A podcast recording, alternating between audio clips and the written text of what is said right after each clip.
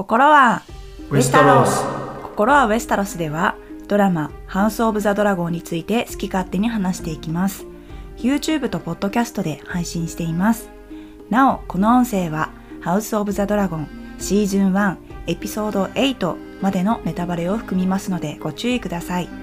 原作「炎と血」についても触れていきますがドラマの内容より先のネタバレは含みませんのでご安心ください。加えてドラマ「ゲームオブスローンズ」並びにその原作「氷と炎の歌」シリーズについても触れる可能性がありますのでゲームオブスローンズ未視聴の方によるここから先のご視聴は自己判断にお任せいたします。またこの音声はシーズン1エピソード8潮の主の深掘り考察をお送りしています。これより前にアップした解説の回よりさらに踏み込んだ内容となっております。シーズン1エピソード8より先のネタバレは含んでおりませんが次のエピソードを視聴する前にしっかりと内容を把握しておきたい方はお楽しみいただけるかと思います。逆にご自身で考察を楽しみたいという方は一旦この音声を閉じましてシーズン1を全て見終えた後なんかに、えー再度戻っていただくのもありだと思います。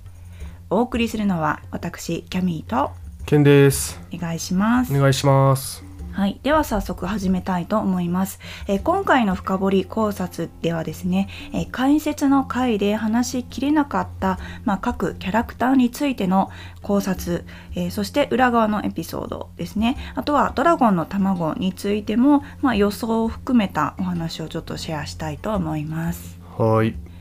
まずですね、えー弱ってしまった兄ビセイリス王の、えー処方されたお茶をによってですねデイモンがあの首をかしげるシーンありましたよね。うんであそこでデイモンはあこれは消しの汁だなというふうに言いまして、まあ、それに対してレイニラがですねメイスター・ジェラーディスならもっと別の方法で、えー直すかもみたいなことを言っておりました。でまあ、メイスター・ジェラーディスっていうのはこのデイモンとレイニラがまあ信頼する、えードラゴンストーン城にいるメイスターのことなんですけれども、まあ、これについてどう思いましたか？うんあの今回ドラマの方では末期を迎えた王に差し出された消しの汁という処方に対してメイスター・ジェラディースならもっとジェラーですね。メイスター・ジェラーディスならもっと別の方法で直すかもというレイニラのセリフがあったんですけど、まあ原作ではちょっと違う場面でこのような意見が出てきます。うんまあそれはどこかというとまず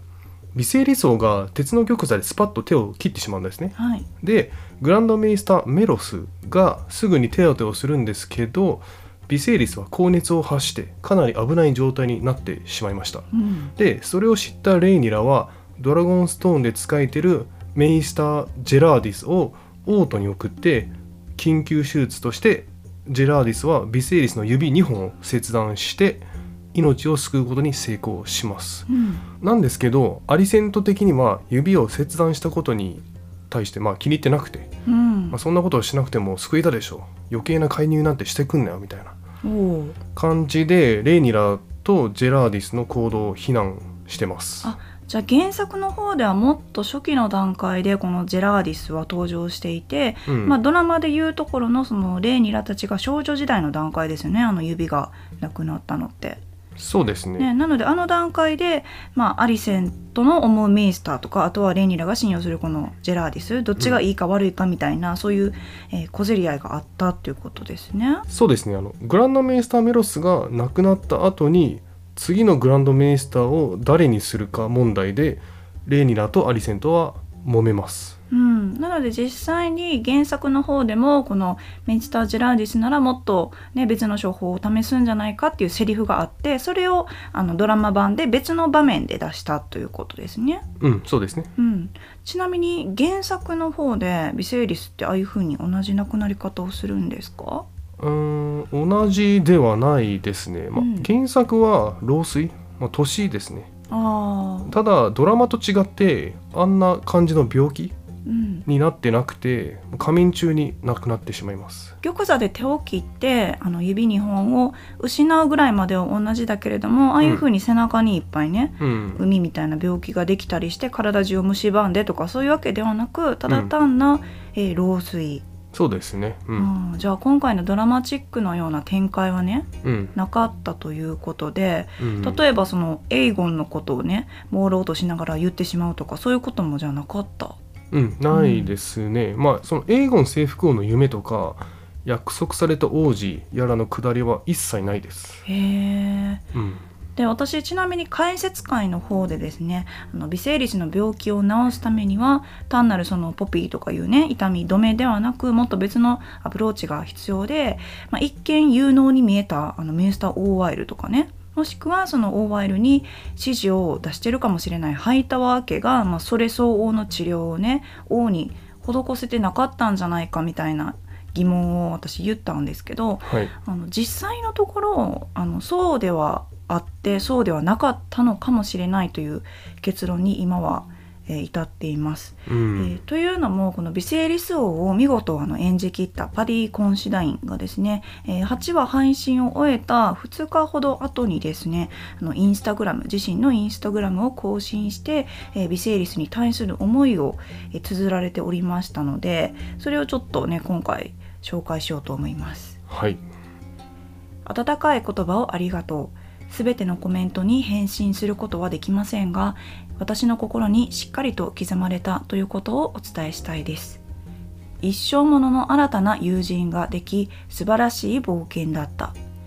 ビセイリスを自分らしく演じさせてくれたクリエイターに感謝したい。こんなにキャラクターを愛したことはないよ。たった数日だけ一緒だったシャーンブルック、えーエイマを演じた女優さんですね。に、えー大きな愛と敬意を捧げたい。彼女の見事な演技と作品への取り組みによって私のキャラクターの方向性が変わった。最後の即興のセリフにまでその衝撃は私に残り続けてたんだ。彼女は私の中で欠けていたパズルのピースを埋めてくれて微生リスの物語を完成させてくれた。彼女が死んだ瞬間から微生リスも死んだんだ。これは愛の物語だったんだよ。それは私が、えー持ち続けた秘密。どんなに病気が進行しても彼は決して治療を要求しなかった。彼は苦しみを静かに受け入れて最愛の妻エイマの最後の瞬間を拷問にかけてしまった自分自身を決して許さない。ビセイリスは私にとっての贈り物だった。ビセイリスが私を見つけてくれて光栄だったよ。ありがとう。うーん。という、えーまあ、投稿をしておりました。で、まあ、思い起こせばですねえー第1話から、まあ、背中や手の傷の治療を受けてきていたビセイリスだったんですけれども、まあ、そういえばまあ彼はね一度ももっといい治療方法はないのかとかなんでこうなったんだとかそういうセリフってね一切言ってなかったんですよね。ないですねうんまあ、むしろこのパディさんのインスタでおっしゃっていた通りただね冷静にこの病気病を受け入れていたし、まあ、やっぱりエイマに対する贖罪のつもりで病とともに、まあ、生きていた感じがありましたよね。うんなのでもし、まあ、ドラマの中でたとえレイニラたちがあのもっといい治療法があるよとか言って、まあ、ジェラーディスを連れてきたりしていたとしてもこの感じだったらきっと微生リスはそれを受け入れなかったかもしれないですよね。そうですねうん、だしその、まあ、例えば家族とかそういう、ね、身近な人を失うというのはその体の一部をもぎ取られたのと同じような苦しみともよく言ったりするようにこの微生リスにとってその指をなくしたり腕をなくすっていうのはもう当たり前のような悲しみというかもう何も感じないと思うほどのあのエイマに対する拷問を罪の意識として背負っていたとも、ね、言えますよね。うんうんうん。うん。まあきっと罰を受け入れたんでしょう。ん、ううんちょっと悲しいですけど。まあもうなんならビセイリスにとってはその罰というよりかはもうエイマから与えられたギフトぐらいで思ってたんじゃない？うーんなるほどね。うん与えてくれてありがとうぐらいに。うんうんうん。確かに。まあねちょっと辛いですけどあの原作者のジョージ・アララ・マーティンが言ってましたがはい、「ハウス・オブ・ザ・ドラゴン」のビセイリスは原作で書いたビセイリス要は自分で描いたビセイリスよりももっといいキャラクターだと認めてます。えー、うん、あのブログでも言ってたんですけど、えーパディ・コンジサインが演じたビセイリス王その名の一世に賛辞を送りたい。彼がこの番組のために作り上げたキャラクターは私が炎と血で描いたものよりずっとパワフルで悲劇的で肉付けされている。本を破って彼の知性の歴史を全て書き直したいという気持ちにさせられるほどだ、うん。パディはこのエピソードだけでエミー賞に値すると思う。もし彼が受賞できなかったら正義なんてない一方で私はいいことを書き残せなかったアーチメイスター・ギルデインに平手打ちを加えてやろうかと思っている、そうね、うん。メイスター視点で書かれたビセイリスはこんなんじゃなかったじゃんって、ね、ジョージ・ハルアル・マーティンは平手打ちをしたいと、うんまあ、あなたが書いたんですけどねっていう ツッコミを入れたいまあ面白いねうん。ユーモアのあるブログですねこれは。はい。うん。まあ当然ね私は原作も全部読んでるんですけど、はい。えー僕もそう思います、うん。えーテレビドラマバージョンのビセイリスの方が全然面白かったしいいキャラクターだったと。だからあの歴史書で描かれたビセイリス王に本当に血と肉をねうん、通わせたというか肉付けされて血を通わせて、うんまあ生き生きとした、ね、最後まで命をね燃やしたキャラクターとして本当に演じきりましたよねパディさん。うんうん、というかねまさかねシーズン1から泣かされるなんて思ってもなかったしなるほど。まさかビセイリスによって泣かされるなんてみじんにも思ってなかっ。た思いました？うんどうだろうビセイリスというキャラクターを原作で読んでないんでうんまあ自然な流れでしたけど、まあ、原作を読んでる方はもしかしてケンさんと同じようにね、うん。まさかビセイリスがこんなに自分を泣かせてくるなんてと思った方いらっしゃるかもしれないですね。うん。しかもさその亡くなり方がさゲームオブスローンズの流れとちょっと違うじゃん。うん、な例えばネットってさなんか急に処刑首落とされたりとか、ね、いいキャラクターが死ぬ時ってあのそうね理不尽な死に方が多かったですけど、そうそうそう。うん、こうやってまあ年というか病気で亡くなるって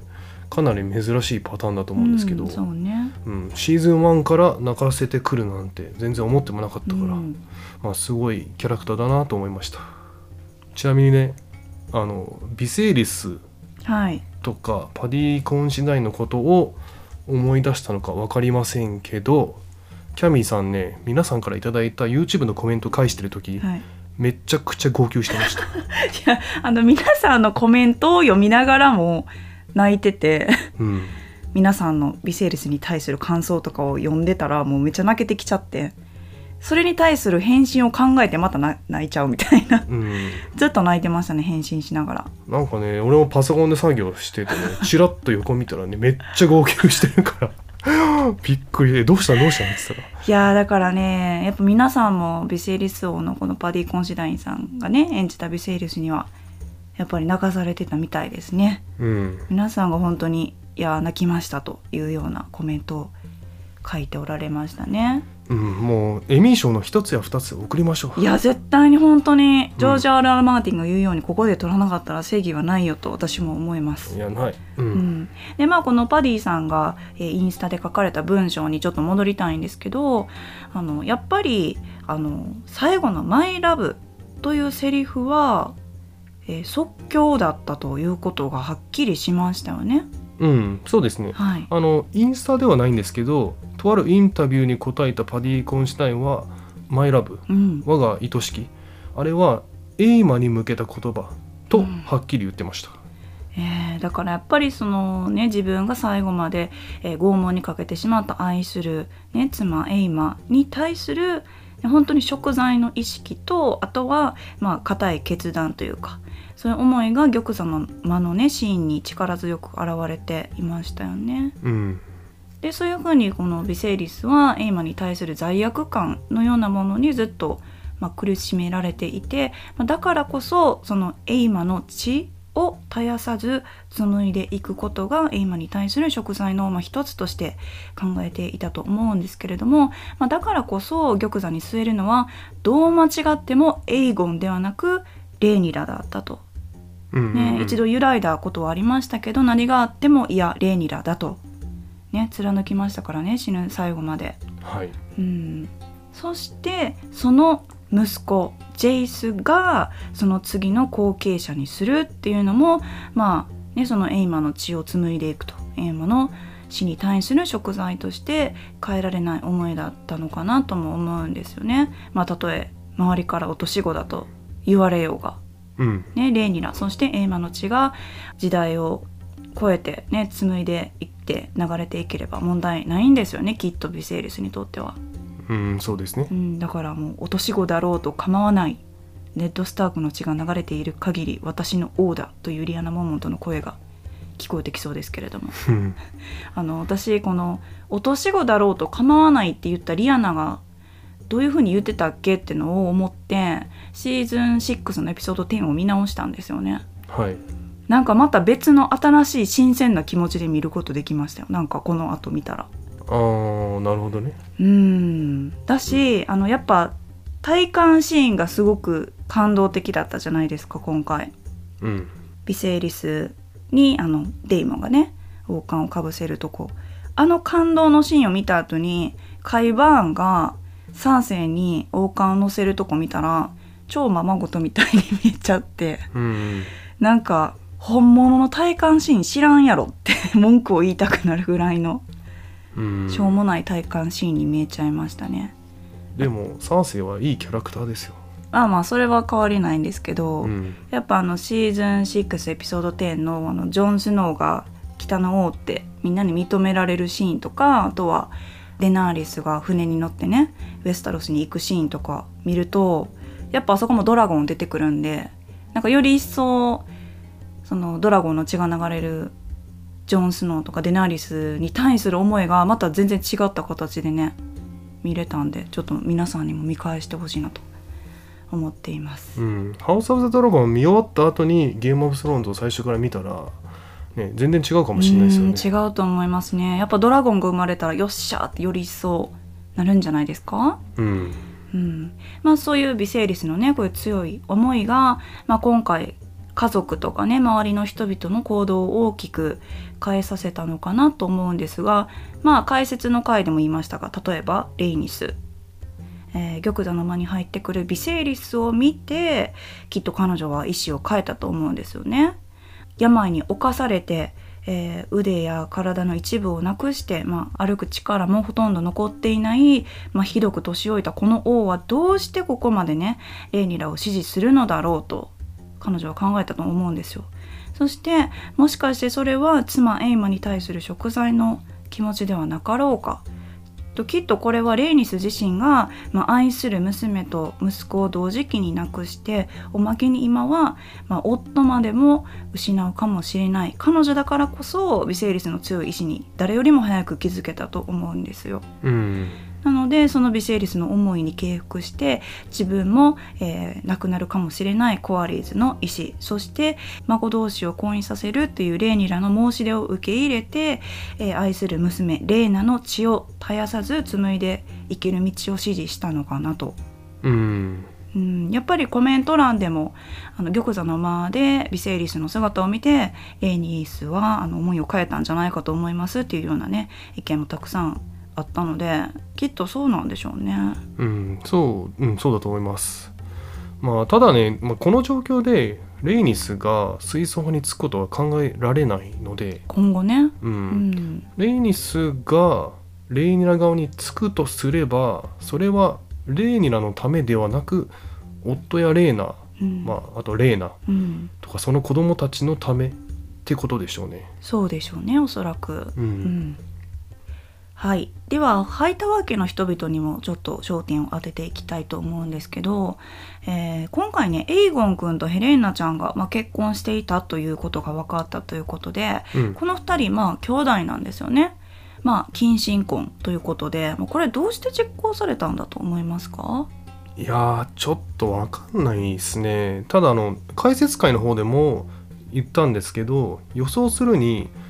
七神を重んじるアニセントうんの意向じゃないと思うんですよ。そうですよね。うん、まあ七神はね近親婚を禁じてるので私レーニラとデイモンがねあの第4話で交わったかもしれないっていう情報を聞いた時すごく汚らわしいことしてるじゃないみたいなうんすごく非難をしてたのでうんそんなアリセントが自分の息子と娘をいとも簡単に結婚させて子供を作らすようなことさせないと思うんですよね。そうですね。う、ん、アリセントではないでしょうね。だからターガリエンの文化を尊重してるビセイリスの意思うん。なんじゃないかなと思います。うん。そうだとしたらそのエーゴン君が今回女性にね暴力を振るってしまったんですけど、うん。そのだらしのないねあの犯罪を犯してしまうような息子と、まあ、言い合いをした後にヘレーナにギュッとハグするアリセントの気持ちもなんとなくわかるというか、うんうん。ね、こういう結婚をさせてしまったのにこういうことになってしまってごめんねヘレーナみたいな。そういうハグだったのかもしれないですけど、そうですね。ね、どうなんでしょうね。うんうん。でもそんなあの暴力を与えてしまったエーゴン君。あれなんか初めてでもなさそうですよねあの感じだと。うんでしょうね。うん。まああの常習犯かどうか分かりませんけど、まあ母さんまたそんなこと言ってんのかよ。もう大したことないって、みたいな雰囲気を出してましたよね。うん。まあでもそんなエーゴン君もちょっと涙を流しながらね反論したりしてましたんで、エーゴン君はエーゴン君なりの心の狭さとか窮屈さをね感じてる感じはしましたけどまあ今後彼のそういう幼少期の経験とかねあの母親父親からどういう思いで育てられたとかそういうのがね反映させられるんじゃないですかねドラマの中で。うんうんううん。んでまあ一方のヘレーナちゃんなんですけど、まあ、今回の「隠れた獣に気をつけて」というセリフ、まあ、これもちょっとまあわかんないんですけど私はこの獣がねもしかしてネズミとか思ったりしたんですけどうん実は今回も密かにネズミ出てきてたんですよね。うん。ちゃっかりね。ちゃっかり。あのなかなかよく見ないとわからないんですけど、えー34分あたり、えービセイリスがあのメイスターに治療を受けるシーンなんですけど、まあ、そのちょっと前ですね。そのシーンの冒頭に、えービセイリスのあの趣味のねあのバリリア帝国のあのジオラマみたいなのが映りましてその中に1匹ネズミがコソコソコソっと映っております。うん、うん。まあ、あれはねバリリア帝国の中にネズミがいるってことなのでおそらくターガリエン家がどんどんネズミ的なやつに蝕まれてるようん、という表現なのかな、はい、うん、ただね今回のヘレーナの獣うん、がネズミとつながってるかどうかはちょっと分かんないです、うん。やっぱその化けの皮が剥がれるとかうん、いずれもっと強いドラゴンを手に入れるとかそういうキャラクターの転機を表してるのかうん、飛躍っていうかそう成長そう。そう、ん。どうなんでしょうね。うん、うん、あそのヘレーナちゃんなんですけど、はい。ベイモンドが首落とされる時はい。彼女は目を追うんではなくて耳を塞ぐはい。じゃないですか、うん。あれがなんかすごい気になりまして、あー確かにね。ね、普通目をね塞ぐ塞ぐ？追うと思うんですけどうん。まあドリーマーじゃないですか多分彼女は。うん。なのであの時未来からなんか変なものが聞こえちゃったのかなとおおなるほど。そうでそれを聞きたくないから耳をね塞いだうんなんかそれで言うと私ヘレーナちゃんってあのビセイリス王が玉座の間にね入ってきた時一人だけすごく朗らかな笑顔でねお父さんを見つめてるんですよね。うん他のみんなは「えあの体で今現れんの?」みたいな感じで見てるのにヘレーナちゃんは「あお父さん来た」みたいなね。すごくいい笑顔で見つめてたのでもしかしてヘレーナ的にはビセイリスがここで入場するっていうのはもともと知ってたのかなとかも思ったりもしましたね。あー未来、うん。まあ見ちゃってたのか。そう。まあわかんないですけどね。うん。はい、あとはその2人の弟のあのエーモンド君なんですけど彼に関する面白いねコメントをいただきまして、えーそのベイモンドがデイモンによってまあ処刑されるシーンですよね。でエイモンドは、えーデイモンを憧れの眼差しで、ね、見ていたよねというふうに私たちは解説の回でお話ししたんですけどあれは憧れの眼差しで見ていたのではなく、えーその処刑に使われたバリリア港のダークシスターを狙っていたんではないんですかとうん面白いですよねこの考察。面白い。うん、ということなんで、まあ、すごく切れ味の良さをあそこでもねダークシスター発揮しましたし確かにその様子を見たエイモンド君なら、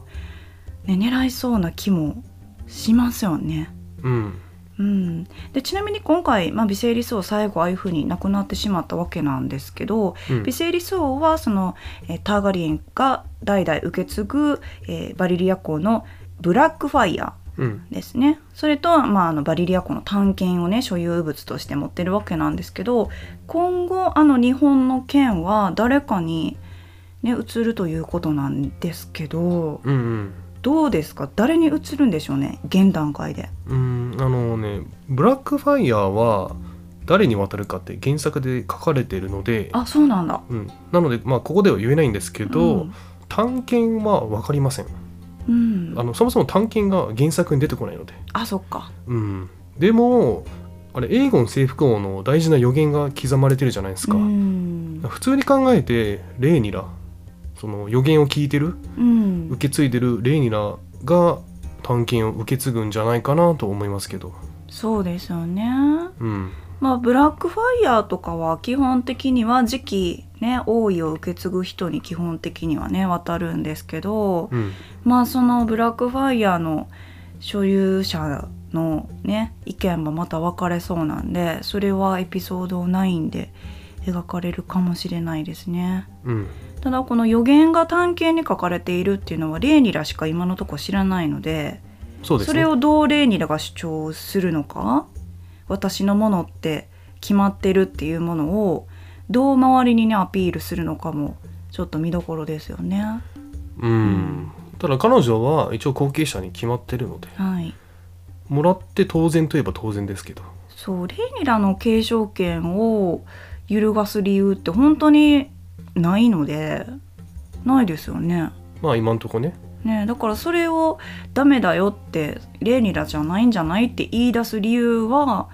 フラチだとか落とし子を作ったとかそういうことってまかり通らないと思うんですよね。うん男性の王だったら絶対そんなんどうでもいいことだから。うんうんだから彼女の継承権を揺るがそうと思う一つの理由を女性っていうねものを持ってこようとするもんなら、ね、それはどうしても許しがたいことなんですけどまあどうなっていくんでしょうかと。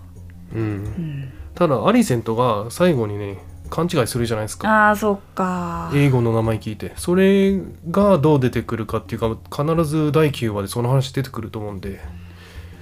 やこしいなうんかもしれないですね。ですね。んあとはえーアリセントなんですけど、まあ、4人目の子供についてどうなんだろうということを何回か私たちは、えー述べてきまして、うんうんえー数日前にですね原作者のジョージ・ R.R. マーティンがブログで発表しておりましたね。うん、そうですね。エピソード8が配信された後なんですけど、ジョージ・アラル・マーティンはブログでこう言いました。アリセントはビセイリスに三男一女の4人の子供を設けた。末っ子の息子、デイロンはオールドタウンにいるが、今シーズンは時間がなくて彼を登場させることができなかった。うーん。うん、でまあここでは詳しく言いませんけどデイロンの存在は原作通りですね。彼はオートにいませんじゃあやっぱりあのオープニングのねアリセントのダイヤルから4本の血が流れているっていうのは間違いじゃなくて、うん。本当にもうあの段階からデイロンっていう末っ子の男の子が生まれていて、うん。彼をまあオールドタウンに行かせて、まあ、里子みたいな感じでね、そうですね、うん、預けてるってことですね。アリセントの血って第6話から？だったと思います。うん6か7だよね、はい。そうだからもう生まれてます。そういうことですね。うんでまあ我々はもし4人目の子供がクリスピンの子だったら面白いよねとか、まあ、ヒルドラ要素を述べちゃってましたけど、うんアリセントはきっちりとその国のため、まあ、もしくは父や誰かから認めてもらうためにあの王家の子孫繁栄の務めをあの果たそうとしていた。実際果たしたということだったようですね。うん。ちょっと残念、いうん。残念やー、まあまあクリスピンの子ができたらめっちゃ面白いなと思ってましたけど、うんきちんとそのデイロンという微生理想との子供が生まれていたということですね。はい。でそんなアリセントはきちっとこの、えー子孫繁栄王家のために、えー務めを果たしていたにもかかわらずやっぱりビセイリスの心の中には、まあ、ずっとエイマがねいたわけで、まあ、今回レーニラを一人っ子と言ってしまったシーンもあったのでそういう時点でやっぱりエイゴンたちに対する愛情はもしかしてそこまでなかったのかもしれないですしやっぱりエイゴンとかヘレイナとかエイモンド君と関わるシーンってあんまり映ってこなかったですよねこれまで。うーんまあほぼないっすよね、まあ、すぐタイムジャンプしちゃったのもあるかもしれないんですけどやっぱりロバート王とあのジョフリーのああいう感じなのかなっていう感じもちょっとしたんですよね。はあはあ。まあ、あれは本当の親子じゃないからね。仕方ないんですけど、うん。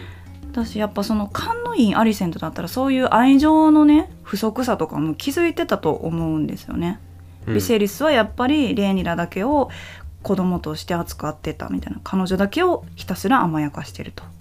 そういうふうに思ってたと思うんで、まあ、アリセントもね14歳という若さであの年の離れた王に身を捧げてきたわけで介護もしてね体も捧げてきたわけなんでそれは本当にやるせないと思うんですよね。はい。うん、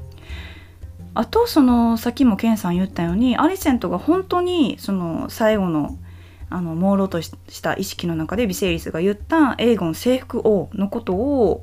息子のエーゴンと勘違いしたのかそれともそういうやるせなさをあの怒りをね心に秘めた鬱憤を吐き出すために都合よく自分たちの息子のエーゴンって言ってるというふうに解釈しようとしてるのかうん。どっちだと思います、いやーどうなんでしょうね。個人的にはアリセントはただ単に勘違いしてるうん。と思いたいんですけど、まあ、というのもですねレイニラとの和解を本当だと感じたので、うん。でも勘違いにしてはアリセントにしては単純すぎるかなと思ったんで。うん、早とちりだよねだいぶ。うん。あとコメントでこのエイゴンってのはジョン・スノーのことを夢で見たんじゃないですかっていう方もいらっしゃったんですけどうん。どうです？いやジョンではないんじゃない？その尻滅裂になってる感じでしたよね。まあポピー飲んでるからうね、ん。ただどうしてあそこまであのエイマに対する食材をね抱いて自分の病を冷静に受け入れていたビセイリスがいとも簡単にこのエーゴン征服王の夢をあんなに盲信してるのかっていうのもちょっと納得がいかないとこがあって私、うんそのエイマをああいう風に拷問にかけたのって自分が見た夢に惑わされてるからじゃないですか？うんうん自分の夢を盲信しすぎたせいそして王子が必要だと信じすぎたせいでああいう風に最後エーマをね拷問にかけてそれを食材と思ってあの背負って生きてる割にエーゴン征服王の夢は本当だって思っちゃうんだっていうそこにちょっとなんか矛盾を感じるというか。うんなるほどうね、んまあまあまあ言いたいことは分かりますけどだからビセイリスってやっぱエーゴン征服王にコンプレックスを抱いていたとこあるじゃないですか。うん僕はただの美声理想だけどエーゴン征服王は国を征服したり戦をしたりああいう風に、えー私は歴史に名を残す王になれなかったみたいなことを言ってるからエーゴンの夢ならきっと本当だろうみたいなとこがあったのかな。まあまあそのエイマに対する食材の気持ちうん。もう罪悪感は本当じゃないですか、うん。ただそれと同時にエーゴンが見た夢は本当にね信じてるのでうん。王としての義務ターガリエン家から代々伝わってきたことをちゃんと貫いてはい。引き継ぐことはやらないといけなかったんじゃない？うん。自分の夢は違ったけどエーゴンの夢はこれからも継いでいかないといけない秘密だからってこと？うん。まうん。あそれはどうなんだろう。いい解釈すぎるかな。まあでも結局本当に冬来ますからね。あそこできちんとビセイリスが告げたのはいいことなのか悪いことなのか分かんないけど少なくとも総流の舞踏のねきっかけは必ず生んだわけですからそこのタイミングで。うん。じゃあ悪いじゃん 悪い方いやだからその解説でも言ったけどそのエーゴンがこういうふうにあのみんなをまとめようっていうその団結力のための予言が余計にバラバラにさせてしまってるってのが何とも言えない。うん。皮肉というかね。そうですね。なんならもうこの予言って総流の舞踏で途切れちゃうんじゃないか説ありません？うん。大いにありますよね。というか次にどうやって引き継ぐんだろうと思うしね、今後誰にかねレーニラが玉座につけるかも分かんないしその後誰がつくのかも分かんないんですけど、うんうん、今のところちょっと危ういですよねこの夢の継承ってのが。そうですね、えーそして次、えーミサリアさんについてお話ししたいんですけど彼女首をどうしたのと議題に挙げさせていただきたいです。はいあのコメントくださってた方もいらっしゃったんですけどあのミサリアさん、まあ、今回久々登場しましてあの次女のねタイラとのつながりで視聴者をね驚かせてくれたわけなんですけど彼女よく見ると首元にねなんか傷らしきものがあるんですよね。うんうん、気づかれた方いらっしゃったでしょうかあのこれまでミサリアって登場した時に、まあ、暗くてよく見えない場合とかあとは首元を隠すような衣装を常に身につけておりまして今回彼女の首がああいう風にはっきりと映ったのは初めてになります。でそれが最近作られた傷なのかそれとも彼女過去ね、えーエッソスにいて奴隷でしたよね。うんなのでその時にできたそのまあ例えば奴隷の鎖の時の傷なのかとか首かせのね傷なのかとかどうなんでしょうねまさかその私服で園谷水野さんがチョーカーつけててその跡が残ってたとかそういうんじゃないでしょいやそれはないんじゃない あそうだったとしたら消しますよね絶対、うんそうそうですよね、うん。だからミサリアはもともと踊り子兼娼婦。うん。で、まあ、何度も売られた身なんですよ。うん。だからその時できた傷だとは予想するんですけど、うんもしかしたら彼女が今まで傷を隠してたのは弱さを見せないためはあ。だけど今はパワーを得てる状態じゃないですか、うん。なのでもう過去の傷は隠す必要がなくなったみみたいな表現なのかなと思ったんですけど、なんかあれはちょっと鎖っぽい傷にも見えたんですよね。そうですね。ちょっと太めの傷でしたよね。あの跡が残ってるのか塗った跡が残ってるのかちょっと分かりづらかったんですけどでも絶対意図されてますよね。そううん。してミサるあ園谷水野さんの傷じゃないでしょ？ミサリアの傷ですよねあれ。いや念のため園谷水野さんのえいろんな写真見たんですけど、うん。首に傷はないですね。だからわざわざつけてるってことでしょ？なるほど。あとその今回ミサリアの衣装があのそれこそ鎖をねの輪っかを連ねてるようなデザインだったから一瞬そのオットーハイタワーがよくつけてるね鎖とか。あとはエーゴンくんがつけてる鎖のネックレス、うん。あれをちょっと連想したりしてえやっぱりオットーとつながってるって示唆したいの？とか思ったりしたんですけど。まあ関係あるかどうかはね何とも言えないんですがどう思います？まあ第9話でなんかわかると思いますよ。そうなの？うんまあ僕はちょっとスチール写真も見ちゃったんですけど。あそうなんだ。はいミサリアへー。9話にも出てくるんで。えーあのーオットーのあの鎖とかエーゴンの鎖のネックレス？はい。あれをなんかメイスターのあの輪っかと連想させて考察されてる方とかもいらっしゃるんですよね。あまあ似てますよね。うーんだからどうなんでしょうね。ミサリアうんシーズン1のうちでは彼女の本当のね主人が誰なのかっていうのは明かされないかもしれないんですけどまだまだ活躍の余地は考えられるので。うん。まあ本領発揮は、まだですよねきっと、うん、シーズン2以降だと思いますけど、うん。まあ、楽しみですね。はいえーそして次はですねデイモンが見つけたドラゴンの卵について、えー少しお話ししたいと思います。で解説会のコメントにもですね、えーデイモンが見つけたドラゴンの卵がやっぱり気になりますという意見をいくつかいただきましてその中でも皆さんやっぱり、えこれは後にゲームオブスローンズに出てくるデナーリスの卵になるんじゃないかと期待を膨らませていらっしゃるようなんですけどどうですかね？はいあの多分違います、違う？うん、残念ながら、うん。そのデーマンが見つけたシアラックスの3つのドラゴンエッグは、うん。デナーレスに渡るものではないはずです。はずね。うん、というのもですねデナーレスの3つの卵はシアラックスではなく別のドラゴンから来ているんじゃないかっていう話があるんですよ。うん。まあこれはあくまでもファンセオリーなんですけど、えー簡単にちょっと紹介します。えーハウス・オブ・ザ・ドラゴンより前の時代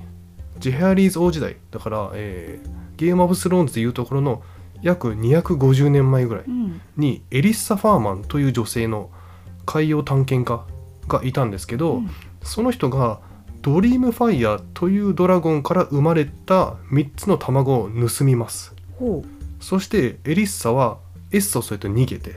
ブレイボスのシーロードにその3つの卵を売るんですけど、う、うんそれが巡りに巡って最終的にはゲームオブスローンズに登場したイリリオン・モパティスが買い上げてうん。でイリリオはデナーレスにプレゼントしたと言われてます。確かデナーリスのもらった卵って化石化してるとか言われてましたよね。うんうん。なのでそれはゲームオブスローンズの時代から250年前ぐらいにドリームファイヤというドラゴンから生まれた卵でそれが盗まれてエッソスに渡ってそのまままあお金持ちの間を行ったり来たりして、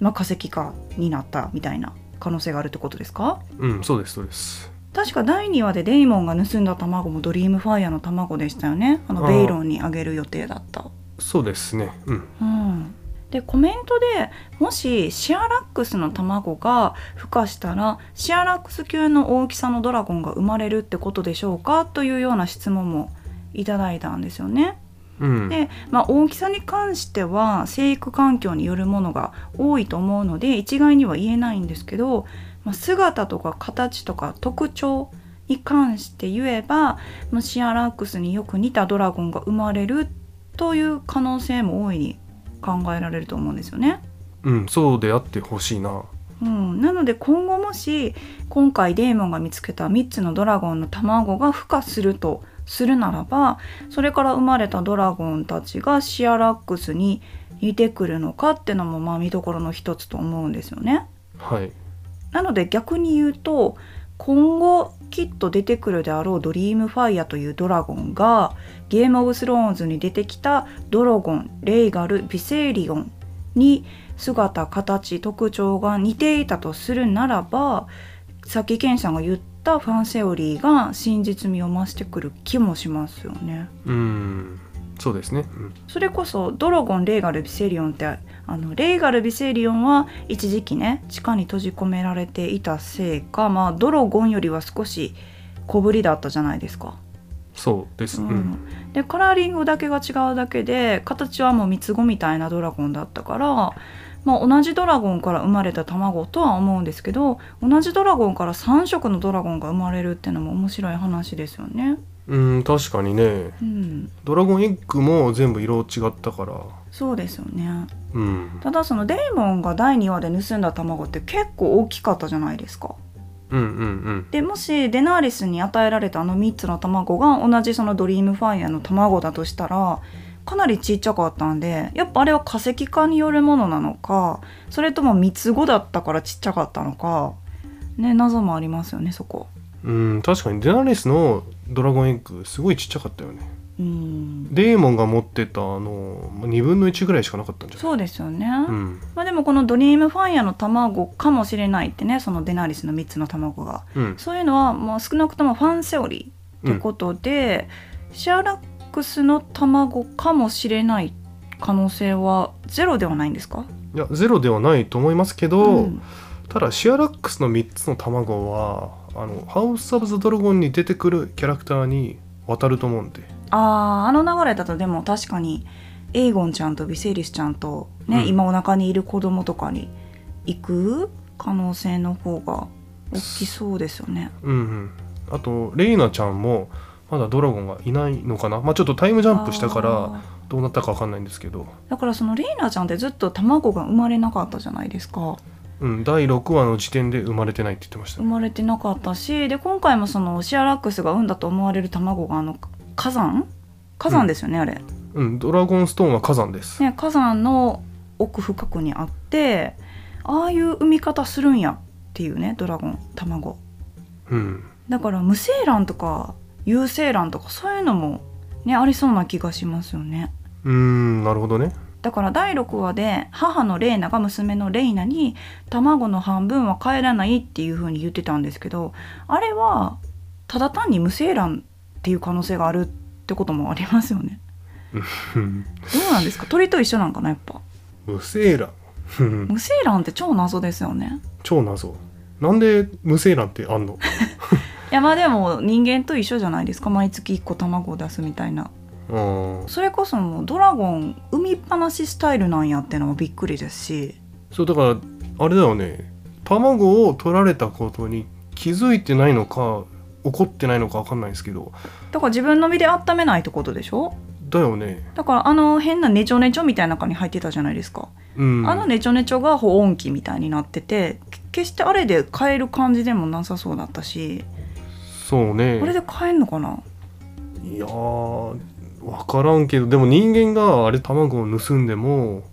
文句言わない言わなそうですよね。うん。実はめっちゃ怒ってるのかもしれないけど。あの周りにだってシアラックスいない時点で絶対無防備でしょ？ああまあそうね。産んだら産みっぱなしというか。だからドラゴンってその繁殖に適した生き物という感じがしないっていうかね。その人間の手が加わらなければ自滅していってしまうようになんか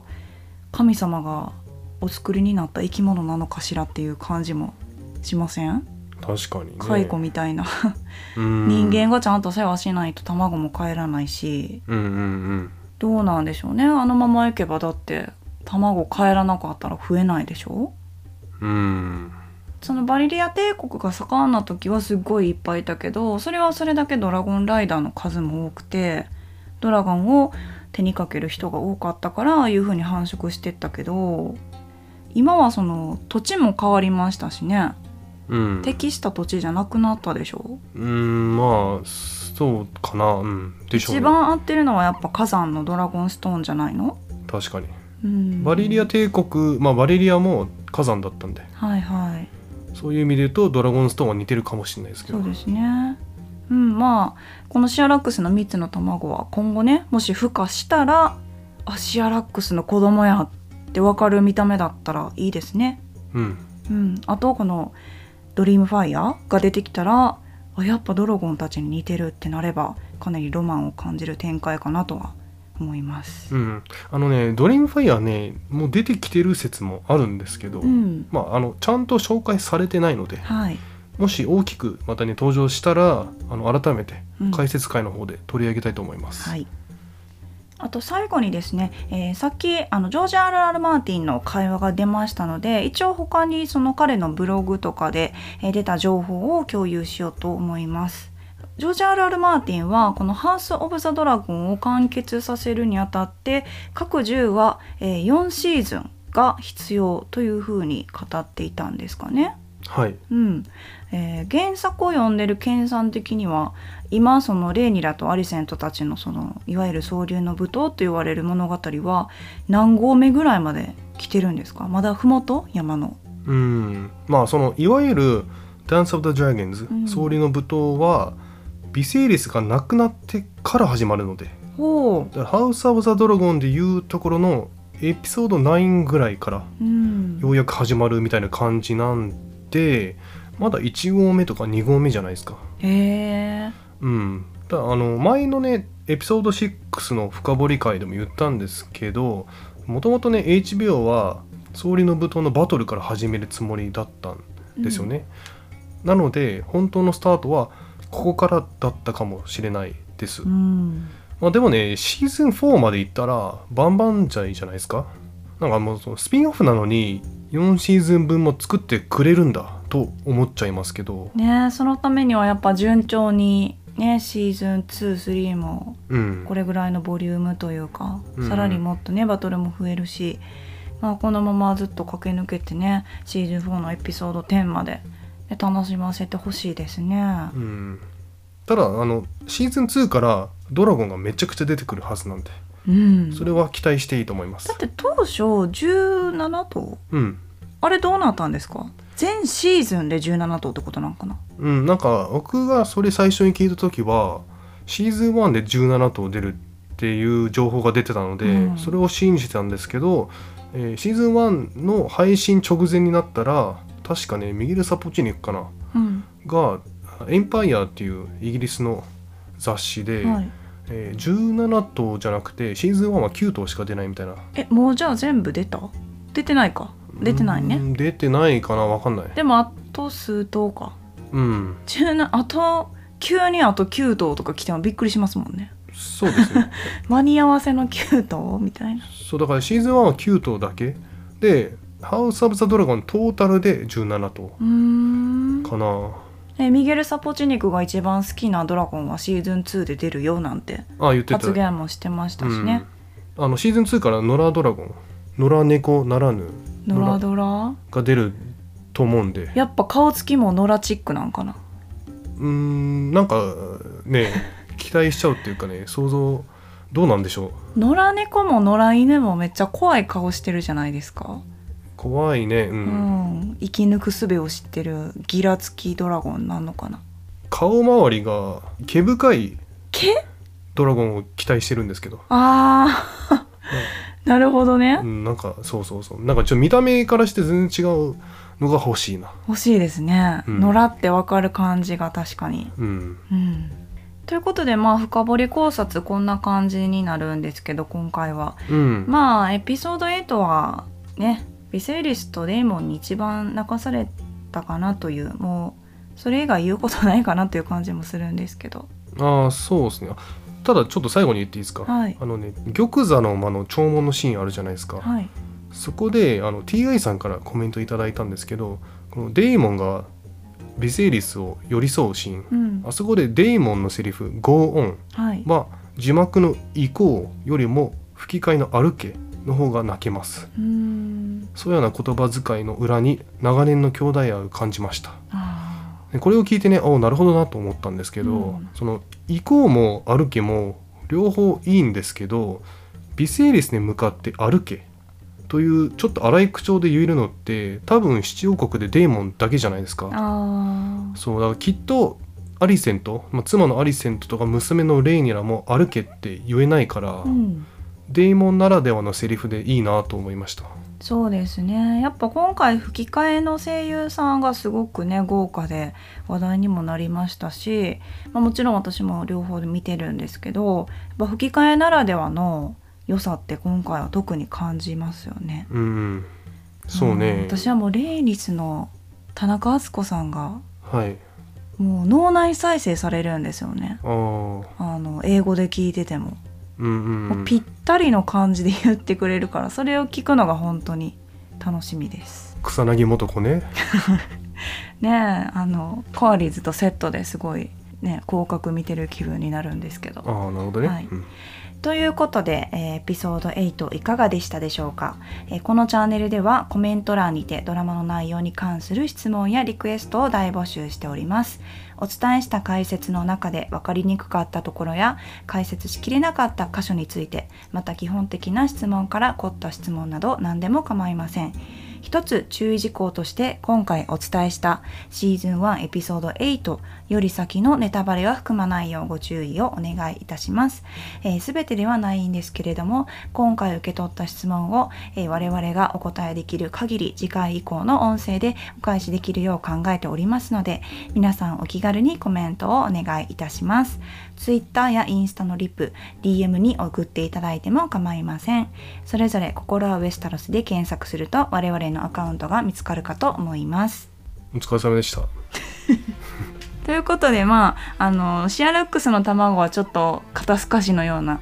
あの回答になってしまったかもしれないんですけど、まあ、その分ね楽しみが増えたと思っていただければいいと思いますしまあドリームファイア楽しみですね出てくるのが。うん間違いなく出てくるんで。うん、あとね出てきてないと思われるドラゴンライダーたちのドラゴン3頭4頭ぐらいいますんでそうです3頭かね。あのうん。ルークとか、そうね。えーベイラちゃんとか。そうねヘレーナとかもそうですしうん。まあ今後子供たちが成長したらまた生まれるでしょうしね他のドラゴンが。うんうん。うんまあ、ドラゴンに関してはシーズン2以降が山場かなと思われますのでそれを楽しみにねあの待っていただければいいかなと思います。はい